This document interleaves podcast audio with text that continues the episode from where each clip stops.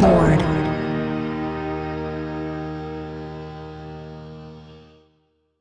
ビルボードポッドキャスト MC の太田明宏です。北木まりこです。はい、えーと、それではですね、早速ではありますけども、はいハッシュタグビルボードポッドキャストでね、あの、つぶやいた方がね、何人かいらっしゃいましたので、そのありがとうございます。あありがとうございます。そのうちのいくつかのね、あの、お話とかをさせていただきたいなというふうに思うんですが、そうですね、最初、どれにしようかな。あ、じゃあこれにしましょうか。まず一つ目なんですけども、あの、えージャニーズのアーティストさんが、えっ、と、全グループが、えーダウンロードやストリーミングの配信を始めたら、チャートにどのような影響が出るのかとか、えっ、と、もし、えっ、と、ジャニーズのアーティストさんがストリーミングを解禁したら、えー聞いてみたいグループなどありますか？みたいな、えー質問がございましたけども、はい。どうなると思いますか？嵐さんはね、もうすでに、えー配信をされてますけども、まあ、その他の、えージャニーズのアーティストさんやと思うんですが、ええ未知数ですよね、でも。うん、そうですね。やってみないとわからない感じはなきにしもあらずなんですが、えっ、と、まあ、ジャニーズのアーティスト、えーアーティストっていうのは、まあ、ビルボードのチャート8指標あるんですけども、そのうちの CD とか、Twitter とか、あと Lookup っていうね、あの PC を CD に読み込む回数の指標で特に、えーポイントを取っている印象があるんですが、はい。この Lookup の指標が高いかどうかで結構いろいろ変わってくるんじゃないかなというふうには思いますけどね。ルックアップね。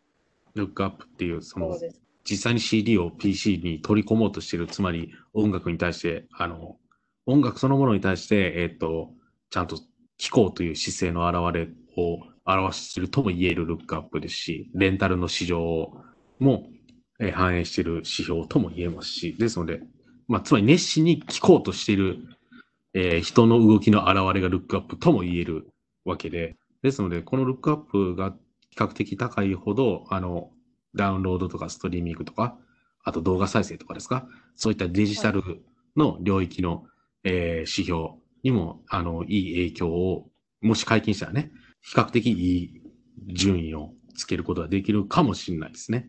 確かに。あと、今、今その、まあ、ファンの方とか、まあ、CD 買いたいっていう方が買われる、枚数っていうのはそこまで変わらないと思うんですけど、まあ、その、はいなんていう CD を買ってないけど聞きたいっていう人はいっぱいいると思うので、なんか初週のポイントが高くなりそうですよね。うん。初週のポイントも高くなりそうですし、あと、まあ、結構ね、最近、あの、毎週、えージャニーズのアーティストさんが新譜をリリースしてますけども、まあ、それに合わせて、給付過去のアルバムとかもね、あの、ルックアップの値がね、あの、伸びたりしているアーティストさんが多いんですよね。そうですよね。でですね、そういったアーティストさんは、えっ、と、ストリーミングとかの、あの、需要っていうのは、ある程度見込めるんじゃないかなというふうにも思いますね。そうですよね。いや、はいなんか、プラスでしかないんじゃないですかね。あ、三木さんもそういうふうに考えていらっしゃるんですね。え、いや、私はそう思います。あ、そうですか。なるほど、なるほど。え、どうなんでしょう、僕もね、そうですね。あまり聞く機会がね、あの、なかなか聞けないかったりする場合もあるのでね、そうですよそういったね。曲が聴けるのは僕にとってもありがたいかなというふうにも思いますね。そうですよね。まあ、もし、うんなんか配信されてたら私も聞くと思いますし。うんうん。なるほど。じゃあ、もしサウスストリーミングが解禁されたら聞いてみたいグループっていうのは、生竹さんの場合は何になるんですか？え、これはもう決まってキンキキッズになりますよ。ああ、っていうか、え、うん。僕もあでもそうですね、キンキッズは。はい。キンキキッズ、そうですね。キンキキッズ聞きたいですね。そうですね、僕もキンキッズですね。あの、キンキッズの曲を聴いて育ってるようなもんですから、僕は。そうだ。親の影響でね。そう、小学校時代の曲とか聞いたら楽しそ本当に、そうね、2000年前後ぐらいの曲は大体わかるぐらいは知ってるので、う。そうですよね。うん。もうこの十何年だろう十何年聞いてないけど多分イントロ聞いたらパッとわかるんでしょうね。そうね、もしかしたらタイトル思い出せないかもしれないですけど、めっちゃ聞いたことあるみたいなことはそ全然ありえますよね。だからそういう、そういうね、経験もね、できるんだよね、ストリーミングでは。だから、ぜひやってほしいなと、個人的にはうそうですよね。面白いですよね。そうですね。じゃあもう一つのコメントっていうか、はいタグビルボードポッドキャストでおっしゃっていただいたことなんですけども、でもう一つご紹介させていただきます。えーっと、音楽業界で働きたいと思っている二十歳の方からでして、このご時世何をすればよいのか、つまりどういう本を読んだり、どういうラジオを聞いたり、なんかこういうことをした方が、まあ、将来的に音楽業界で働くにはいいんじゃないかっていうのを教えてくれませんかみたいな質問が来ています。ちょっと音楽業界といっても、まあ、プロダクションと書かれているんですけども、こちらでは。プロダクションということは何なんでしょう。私も全然わ音楽業界とか。えなんだろう制作の方なのかな。音楽プロダクションとか、芸能事務所ってことなんですかね。あであそういうことなんだ。レーベルなのかな。普通、そういうことなんですかね。普通、プロダクションって言ったら事務所のはずなんで、ああそうなんですね。普通は事務所のはずなので、どうしたらいいんでしょでも、二十歳ですからね、僕二十歳の時なんか、ビルボードで働いてるなんて一切思ってなかったですしね。正直ね。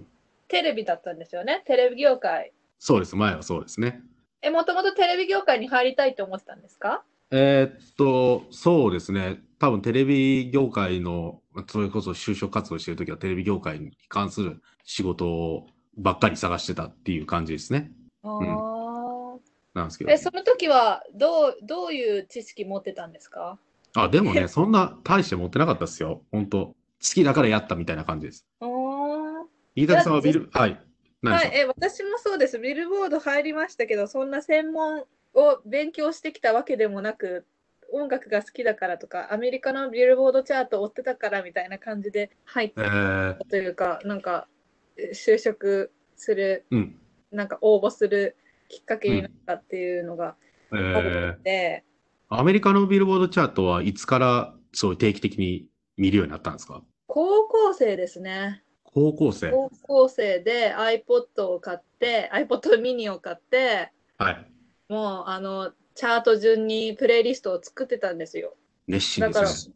毎週見てたっていうのがあったんで、うんうんうん。それであ日本版があるってことで、ビルボードジャパンを知ったっていう風になるんですけど、はい。まあでもそれは多分ももう元はやっぱり音楽が好きだからっていううん。ことで、特に専門を勉強してきたわけではないんですよね。あんまりいらない音楽から。なんか、そうですね。二十歳で読むべき本や聞くべきラジオとか、何をしたらいいですかっていう質問に対する答えとしては、生田さんとしては特に。いや、でも、この、はいこのお仕事始めて、あの、まあ、なんていうんだろう、専門用語とか、うん。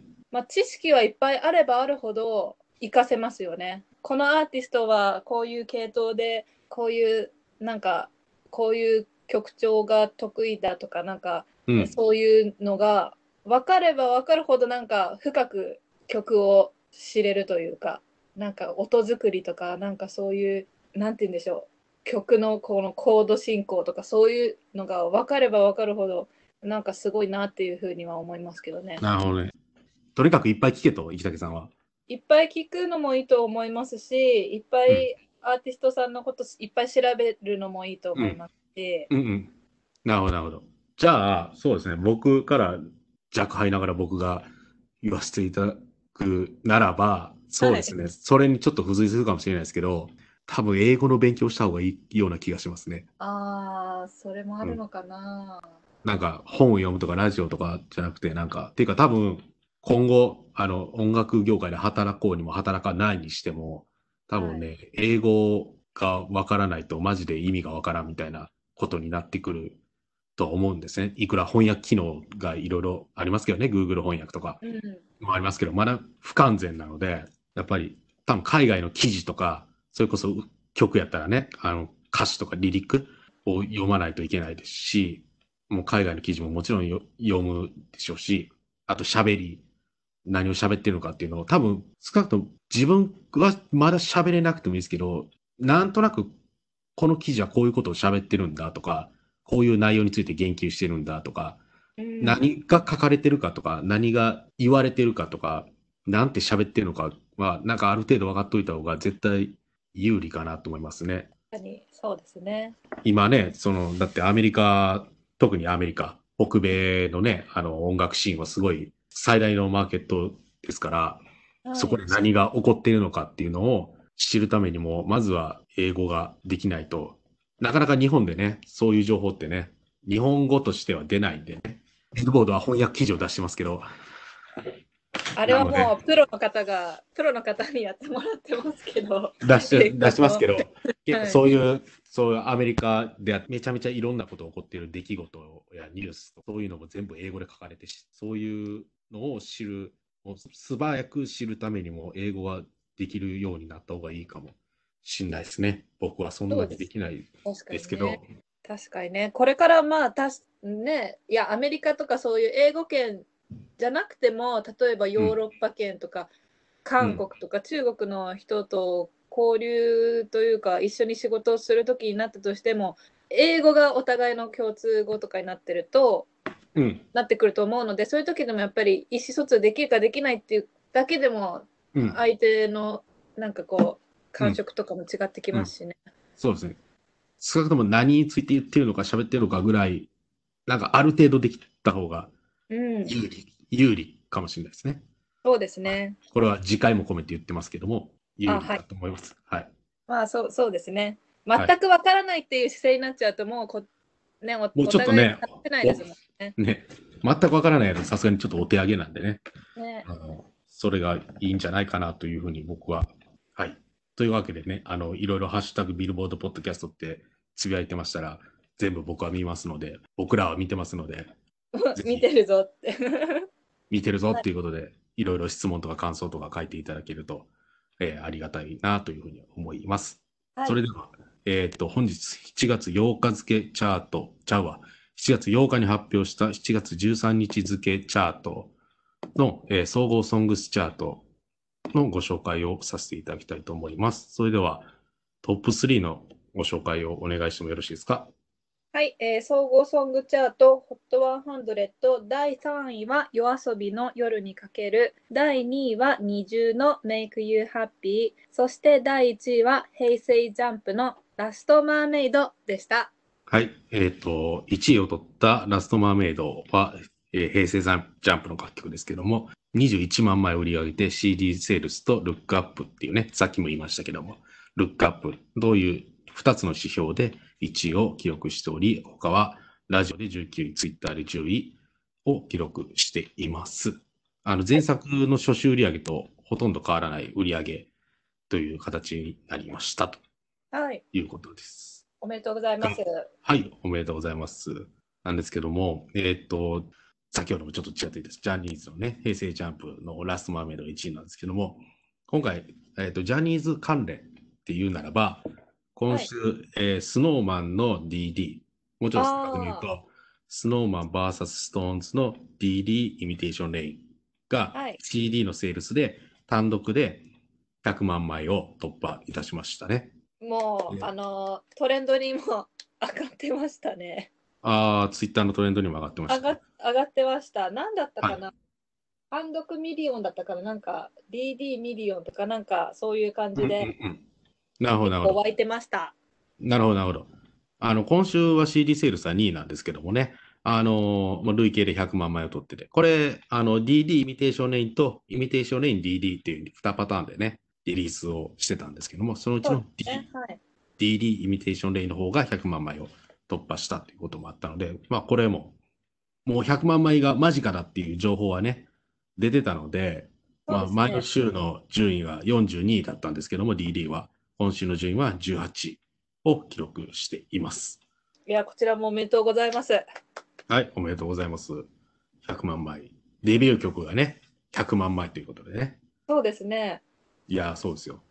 ちょっと今回いろいろ試作があってあれですけども。はい。ね、100万枚といえば、キンキキッズですよね。え？キンキキッズのデビュー曲は覚えてますか？えっと、ガラスの少年。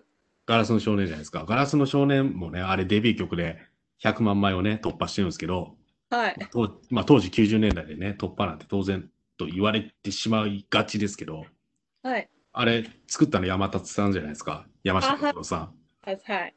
山下達郎さんがなんか曲作ってくださいって言われて、その時に100万枚売れる曲を作ってくださいって言われたらしいですよ。すあの、すごい、あのプレッシャーですね。ね、そうでしょ。山下達郎さんに100万枚売れる曲を作ってくださいって言って、作って本当に100万枚売れたわけですから、ああ、すごい、すごいよなと思うっていうことを思い出しただけです。え、あれはでも多分どうなんでしょう初週とかで撮ったんですかね。ああ、どうなんやろね。それはちょっと調べないとわかんないですね。でも少なくとも100万枚は売れてる。うん？う売れてるんでしょうね。売れてるんでしょうねだって私の家にもありましたも俺の家にもあったはず。うんん。あった？うん。いや、だって親が好きやったから。ありました。うちにもあった。縦長のやつですよね。そうそうそねう。うん。パキって下半分が割れるやつですよね。あったはずです。ありました、うんありました。多分いや今も家のどっかに眠ってるはずです。どっかにある、どっかにあるんでしょうね。というわけで100万枚おめでとうございますという。いや、おめでとうございます。はい。という感じでね、あの、大台を突破したっていう、あの、ニュースがあったんですけども、まあ、大台を突破したっていうことに関して言えば、もう一つ、えーニュースがございまして、えっ、と、はい。後ろ2位ですね。2位の20の20、ニード U で20みたいですけど、メイクは、え、ちゃうの？ミードユーあれそうじゃなかった？そういう意味も含まれてって言ってなかった？あ、そうなんですか？え虹プロジェクトの虹と U はなんかファンの皆さんを込めてみたいなそういうことじゃないの？あ、そうそうそう。だから、に、だから、ニード U のニュアンスも込められてるっていう。へえ、ダブルミーティングなんですね、じゃあ。うん、やったはず。そうそう。の、えっ、と、メイク You Happy もですね、今週、まあ、総合では2位なんですけども、はい。えっ、と、動画再生とストリーミングの指標で1位、Twitter とダウンロードの指標で2位なんですけどね。これ、あで、ラジオは5位なんですけど、えーストリーミングの再生数が大台を超えましてですね、そうですね。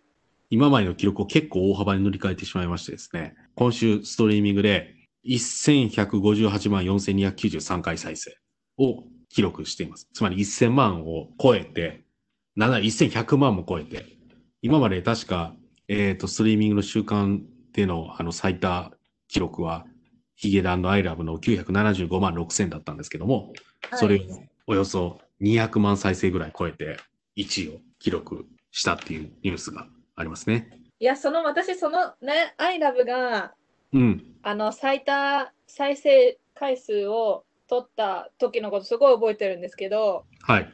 すごい、なんだろう、あの、こいつがめっちゃ人気だった時なんですけど、うんうんうん。それよりも今回はるかに超えたっていうことは、もう、すごい幅広く惹かれてるんだなっていう、すごい私実感してます。あの、あれですよね。プレデビューミニアルバムとして、あの、4曲入りなんですけども、あの、はい今回の1位を取った、ストリーミングで1位を取ったメイクハッピー以外にも、えっ、と、他3曲もですね、ストリーミングのチャートではトップ10に入ってるんですね。決してメイクハッピーだけではなく、他の楽曲も光ってるんですけど、であれですね、ヒゲダンのアイラブも、なんかドラマの放送が続いていくにつれて再生数を伸ばしていってたはずなんですけど、はい、そうです。なんですけど、この、まあ、今回、これね、オーディションから始まってるんですよね。確か。そうですね。そうですよね。え、二次プロジェクトですよね。で、はい。これ結構、あの、いろんな、いろんなっていうともあれですけど、例えば日本テレビのスッキリとかで、そのオーディションとかトレーニングとか、そういう様子とかをね、あの、結構頻繁に、あの、ご紹介してたと思うんです。で、はい Hulu でも独占配信してたと思うんですけど、まあそういう流れが、だから、ポッと出たわけではなくて、そういうふうに、もうオーディションの段階からいろんな場面を視聴者に見てもらって、で、それがやっとデビューするっていう、まあ、プレデビューですけど、デビューするっていうことになったからこそ、ここまで伸びたのかなっていう印象もあります。ね。っていう点においては、ねドラマタイアップとは、ちょっと近い効果を生み出しているかもしれないですね。ちょっとなんて言うんでしょう。親目線じゃないですけど、こうずっと応援してきた子たちが、やっとこう、あのグループとして出るみたいな、うん。そういうところは、ね、ファンの人たちは嬉しいですよね。うんうん。多分僕ら世代ではあんまないかもしれないですけど、モーニング娘。がね、あのデビューした時とかはそういう感じやったんかもしれないですね。なんか朝やんっていうね、番組があって、やってましたね。ね、多分僕はね、見たことがないんですけど、それは。多え、分僕見たことないですか？でも僕らさ、その時って小学校低学年ぐらいじゃないですか？そうです。あの、なんだろう、初代じゃなくて、うん。何何代目かの時になんかみんなで合宿してたような気がするんですよね。それ、もう小学生ぐらいですか？確か小学生ぐらい。まあ、それはたまたま僕は見てなくっただけなのかもしれないですけど、少なくとも初代に関してはい見たことがなくて、多分見ても何が起こってるのかよく分かってなかったかもしれないぐらい。だから僕らのリアルタイムでそういうオーディションが大々的にあのちゃんと様子が見れるみたいなことってそんなになかったことですよね。まあそうそうかもしれないですね。うん、うん。こうやってテレビを通してね、うん。見るっていうのはあんまり僕の記憶ではあんまり出てこないので、もうこんだけの大きな効果を生み出しているので、また秋にね、なんかリリースがあるらしいので、あ、そうなんですか？秋にメジャーデビューの予定なんですよ、一応。おーじゃあもうその時にはまた、また何かしらのリリースがあるんじゃないかなというふうに思いますね。はい。っていう20がね、あの、すごい、えーもう1100万を超える週間のストリーミング再生回数を、えー記録したという、っていう感じなんですけども、まあ、ストリーミングだとね、あの、最近は TikTok のヒット、いろいろな新しい、えーアーティストさんがね、あの、上位に来ることっていうのはもう、この数週間よくあることなんですけども、それこそね、エイトとか夜遊びとかはまさしくそうだったわけなんですけども、はい。今週のストリーミングの22位に、え谷祐希さんのマイラっていう曲がね、入ってるんですけども、これも、まあ、TikTok での人気が、あの、ストリーミングとかのヒットにつながっている楽曲として、初登場で22位を取っています。もう本当に、あの、ごめんなさい。私知らなかった方です。多分ね、先週の、それこそ水曜とか木曜とかに、本当ストリーミングのサービスのチャートとか見てたら、なんか徐々に上がってんな、みたいな印象を受けてたんですけども、うん、そうなんですね。だから本当本当急に思ってもないとこからパンって出てくるんでね。そうですよね。TikTok って、本当全く、多分 TikTok のユーザーとしては、自分が自分の動画に使う楽曲として、有名であるかどうかっていうのはあんまり気にしてないような気がするんで、うんだからこそ、だからこそ、こういうね、新人とか、今までそんなに知られてなかったアーティストがいきなりボーンって、いきなりドッカーンってなんかなることになるんでしょうね。ね、なんか新しい道が開けていいですよね。そうですね。という感じで、また引き続きストリーミングのチャートとかもね、あの、注意、えっ、と、いろいろ50位、100位ぐらいまで見ていただけると面白いかなというふうに思います。はい。はい。という感じでですね、えっ、と、総合ソングスチャートの方を、えーちょっと簡単に振り返らせていただきましたが、えーでは、アルバムのトップ3をご紹介いただいてもよろしいでしょうか？はい、えー総合アルバムチャート、ホットアルバムス、第3位はオフィシャルヒゲダンディズムのトラベラー、第2位は桃色クローバー Z の TDF ライブベスト、そして第1位は二重の Make You Happy でした。はい。まあね、先ほどお伝えした通り、あの、20のメイクハッピーは、えプレデビューミニアルバムですので、つまりアルバムになるわけですけども、こちらでも、まあ、1位を記録しています。えーっと、まあ、配信なので、まあ、配信ということはダウンロードの指標でしか出てこないんですけども、そちらのね、ダウンロード数がですね、81,167ダウンロードですね、を記録して、このダウンロードの指標だけでのポイントで、えー総合1位を記録してですね、もう10位、えーじゃあ2位と10倍以上のポイントを獲得しているわけですね。だから結構圧倒的に1位を取ったということになります。はい。これ、ももクロの、えっ、と、これはライブベストアルバムですね、2位は。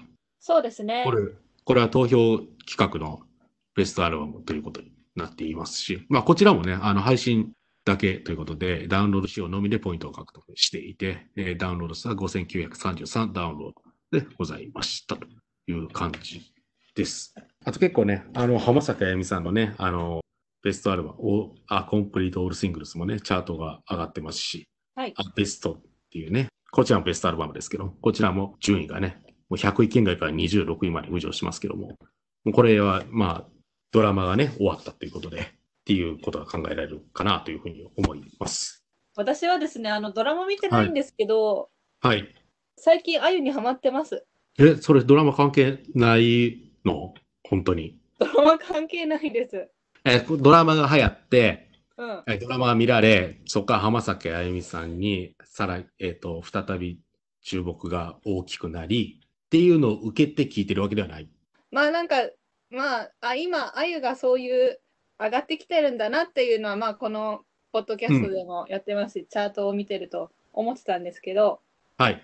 あでもドラマの影響は全く私は受けてないです。うーん。それ、浜崎あゆみさんの楽曲は、どの年代の頃の曲を聴いてるんですか？あ中学生の頃ですね。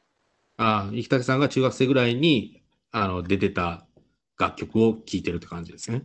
そうです。もうなんか、へえ当時を思い出して、2003年とか ?2003 年じゃないか、2005、6年？うん、多分それぐらいじゃないですか？うん。はい。なるほど。今私はリバイバルが来てますよ。浜崎あゆみさんの。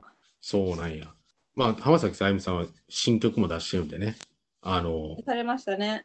はい、7月5日にお日歩きっていうのを配信でリリースしていますので、そちらももう聞きました？そそこはき聞いてないんです。あ、そこは聞いてないですか？なるほど、は、ない過去の曲ばっかり聞いて。えー、まあ何を聞いてるか自由ですしね。自分の曲は自分でね、決めるべきなので、はい。ちょっと話がずれましたが。はいはい、いい。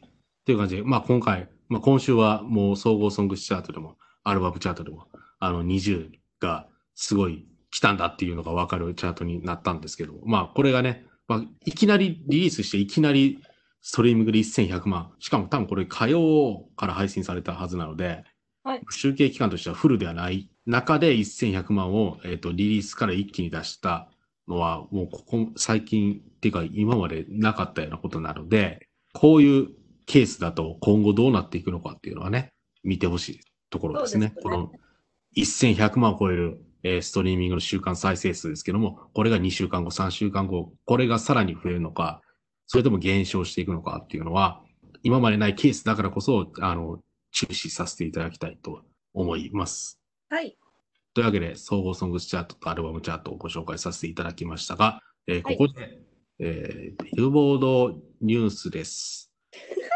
何その入り方。これ、ビルボードニュースです。えー はい。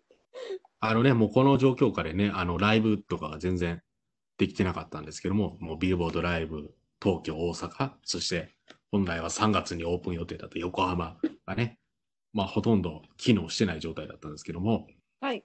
やっとね、あの、ライブが、をやろうじゃないかということで、7月の20日と7月の21日に、ビルボードライブ横浜で、ミーシャサマーソウルジャズ2020という公演を行わせていただきます。ビルボードライブ東京でも開催させていただくんですけども、まあ、横浜でもやりますし、ビルボードライブ東京でもちゃんと公演としてやらせていただきまして、お客さんももちろん入れて行うということになりました。あの、まあ、今回はね、あの、この公演ではね、新型コロナウイルス感染症対策用の座席レイアウトになりますけども、まあ、そういうふうにコロナウイルスに対しての、あの、予防であったりとか、感染予防に関しては徹底的に注意した上で、えっ、と、行う公演となります。なんですけど、つまり、えっ、と、ビルボードライブ横浜のこけら落としは、えーミーシャさんがやっていただくというそうですねこ。とになりますね。なかなか贅沢な時間になると思うので、ぜひ皆さん、チケットをご購入の上、法人会員の予約開始日が本日の収録日の7月8日から始まっててですね、一般発売は、えーと7月の14日の朝10時から、えー開始することになります。えーぜひ、ビルボードライブ横浜、ないしは東京、まあ、他のところでもね、あの、公演はするんですけども、このミーシャサマーソウルジャズ2020は、えっ、と、ぜひ、えー行っていただけたらなというふうに思います。はい。すごい近いんでね、ビルボードって。近いです。もう、お顔がはっきり見えます。そうですよね。多分、あの、顔どころか、肌がどんな感じになってるとか、もう、わかる席はわかる。る。わかる席はわかるうん。最前列やったらわかるぐらい、すごい近いですし、そんなにね、めっちゃ見上げないといけないわけでもないですし、はい。なんなら3階席とかやったらね、3階席 ?5 階席？になったかな？5階席。5階席やからね、あの見下ろす形にはなりますけども、非常にいい空間になると思いますので、ラグジュアリーさを体感していただけたらなというふうに思います。という、はいビルボードニュースでございました。久しぶりのなんかアナウンスができましたね。久しぶりになんかライブのアナウンスをした感じがしますね。まあ、はい TikTok とのライブもやりましたけども。あ、そうや、TikTok のライブやったんや。2週間前か。そうですね。あれも、あの、視聴していただいた方、ありがとうございました。ありがとうございます。あと、ビルボード、あの、お客さんは入れないですけど、配信ライブ決まってます。あ、そうですね。はいはいはい。そちらもね、合わせてごチェックをしていただけたらなと。結構いろんなアーティストさんにね、あの、これまでもやっていただいて、えっ、そうと、ですね。ノーナ・リーブスさんもやってもらいましたし、えっ、と、あと、クレバさんもやっていただいたかな。クレバさんもやっていただいて、ゴスペラーズさんもちょうど先日ねやってもらって、ね。ですので、まあそういう配信ではいろいろやってきたんですけども、お客さんを入れてっていうのはもう久しぶりになるので、はい、はい。もうぜ徹ひ底して、はい。私たちは、もうスタッフは待っておりますので、お客様を。はい。はい。ぜひ、ぜひぜひ、ぜひぜひ来ていただきたいと思います。はい。はいそれでは、えっ、と、ビルボードポッドキャストはこれまでにしたいと思います。来週は一人、またね、あの、先週は音楽マーケッターの臼井さんに外部ゲストとして出演していただきましたけども、また外部ゲストとしてね、一人お呼びしていますので、そちらの方も、えーぜひ聞いていただけたらなというふうに思います。これは来週のポッドキャストですね。はい。それではまた、ビルボードポッドキャストでお会いできればと思います。はい。えーありがとうございました。ありがとうございました。さよなら。